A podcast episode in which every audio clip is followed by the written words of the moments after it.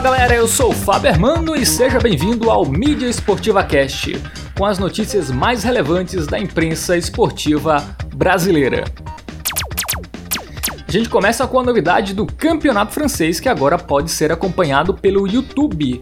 Sem conseguir vender os direitos de transmissão do campeonato francês para o Brasil, a Bein, detentora dos direitos de TV, decidiu agir para não deixar os telespectadores brasileiros sem opção. No último fim de semana, a agência liberou a exibição de partidas do torneio no país por meio do canal oficial no YouTube da BI Sports nos Estados Unidos. Cinco partidas foram exibidas, com indicação em português, foram elas PSG e Amiens, Estrasburgo e Mônaco, Montpellier e Bordeaux, Nice, Olympique de Marseille e Saint-Étienne e Rennes.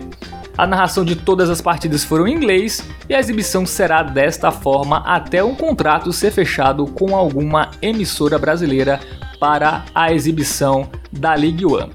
Essa foi a alternativa encontrada pela BIM para manter o torneio em evidência no Brasil. No entanto, sem divulgação nas redes sociais ou em qualquer mídia, os jogos tiveram baixa audiência. O de maior número de visitas foi a partida entre PSG e Abian, que teve um modesto número de 33 mil visualizações. Todos os outros jogos não passaram de 2 mil visualizações na plataforma. Para quem quiser acompanhar o campeonato francês, é só pesquisar BI Sports USA no YouTube e esperar as próximas partidas.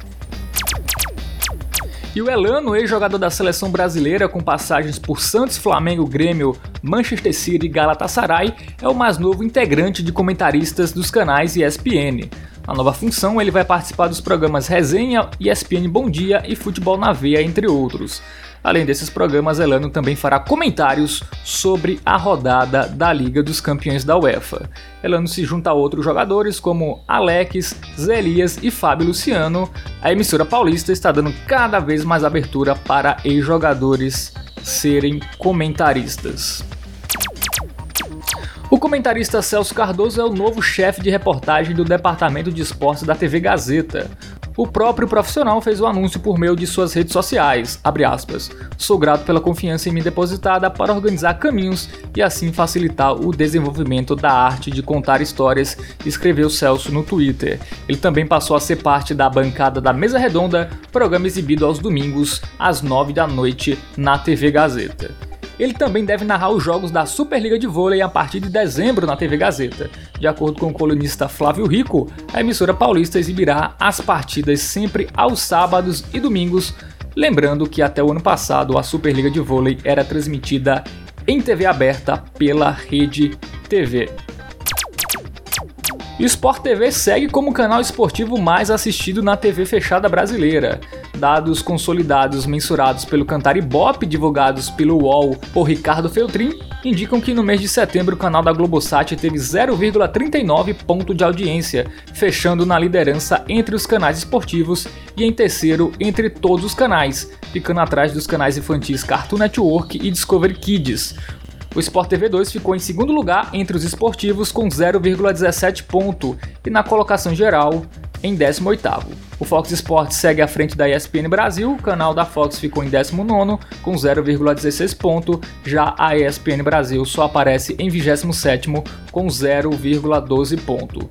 Esse ranking é dos 30 primeiros, né, e não apareceram os demais canais esportivos, Sport TV 3, Fox Sports 2, ESPN, ESPN 2, ESPN Extra e nem o Band Sports. Falando em audiência, a ESPN comemora a audiência alcançada com o campeonato inglês, a NBA e a NFL. De acordo com o R7, por Keller Jimenez, a ESPN Brasil liderou a audiência na TV fechada no sábado, dia 20, com jogos da Premier League, Chelsea, Manchester United, Manchester City, Burley e Huddersfield e Liverpool. E na sexta-feira, dia 19, o jogo da NBA entre Golden State Warriors e Utah Jazz colocou a ESPN na liderança entre os canais esportivos. Já no domingo, dia 21, foram quatro jogos da NFL, sendo que Bengals e Chiefs na ESPN também ficou na liderança entre as emissoras esportivas. E a Band anunciou a transmissão da Copa do Mundo de Futebol Feminino Sub-17, que acontece no Uruguai no início do mês de novembro. Serão quatro grupos na fase de classificação. O Brasil está no grupo B, junto com África do Sul, Japão e México a Band mantendo a tradição na transmissão de torneios de base da FIFA já há muitos anos e nesse ano não será diferente aí com o futebol feminino sub-17. E a Fox Sports não vai mostrar Barcelona e Real Madrid. Quem quiser acompanhar o El Clássico válido pelo Campeonato Espanhol, que acontece no próximo domingo, terá que gastar um pouco mais. O duelo será exibido apenas pelo Fox Premium, canal à la carte do grupo Fox, que tem mostrado todos os jogos do Campeonato Espanhol, aos quais o Fox Sports tem direitos no Brasil. Para quem quiser ver a partida, né, ou vai ter que assinar o canal Fox+, que custa em torno de 25 reais nas operadoras de TV a cabo, ou pagar 35 reais no pacote Fox Premium disponibilizado na internet. A partida começa às 12 horas e 15 minutos, horário de Brasília, mas será aberta no Fox Sports com um pré-jogo que começa às 10 da manhã e terá duas horas de duração indo até o meio-dia. Depois, o Fox Sports segue com programação normal durante o clássico, exibindo uma edição do Central Fox ao vivo e uma rodada de resumo da NBB, o Novo Basquete Brasil. O Sport TV só exibiu replay de gol anulado após decisão do árbitro.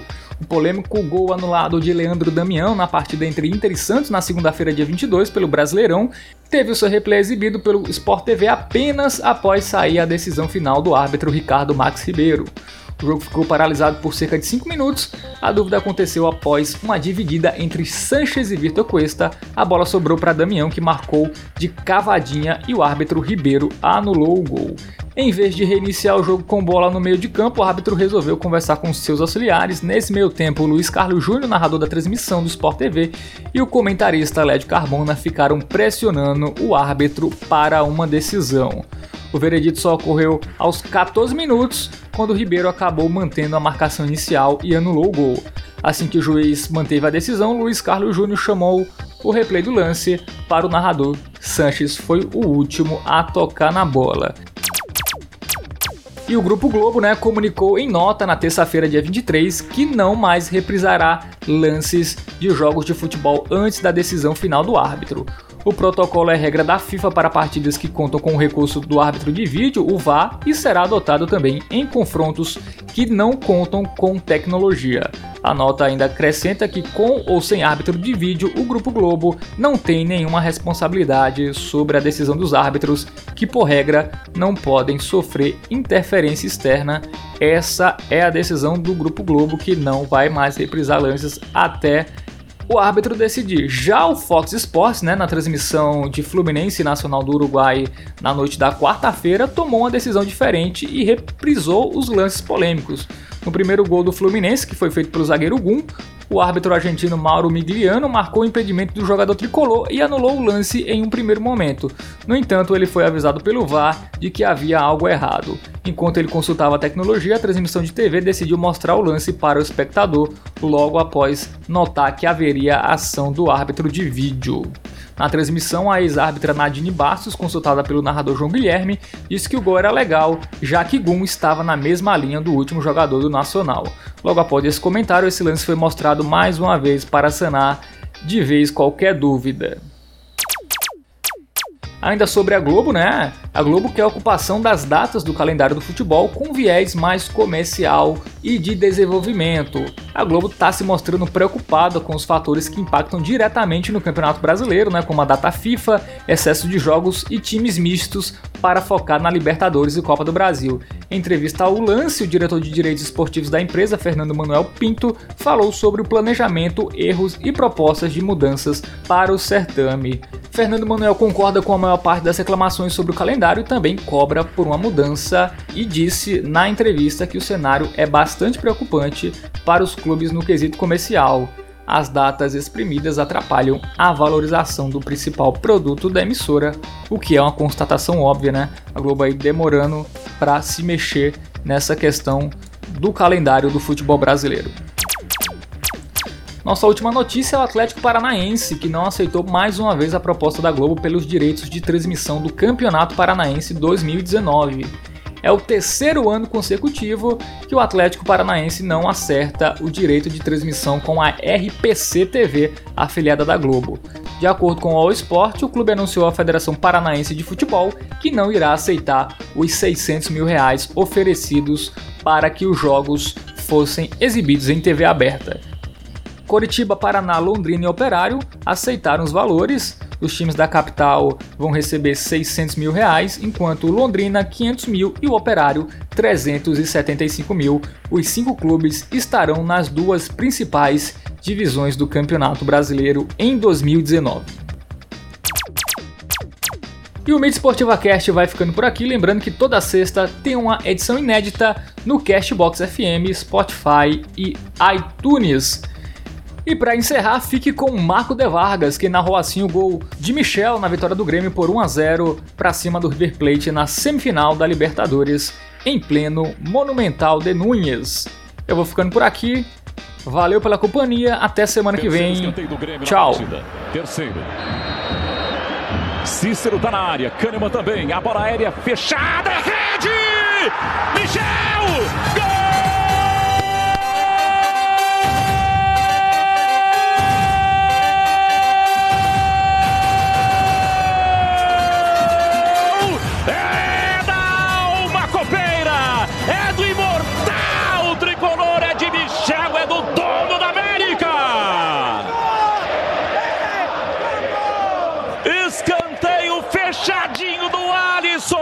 Não duvidem do Grêmio, não duvidem do campeão.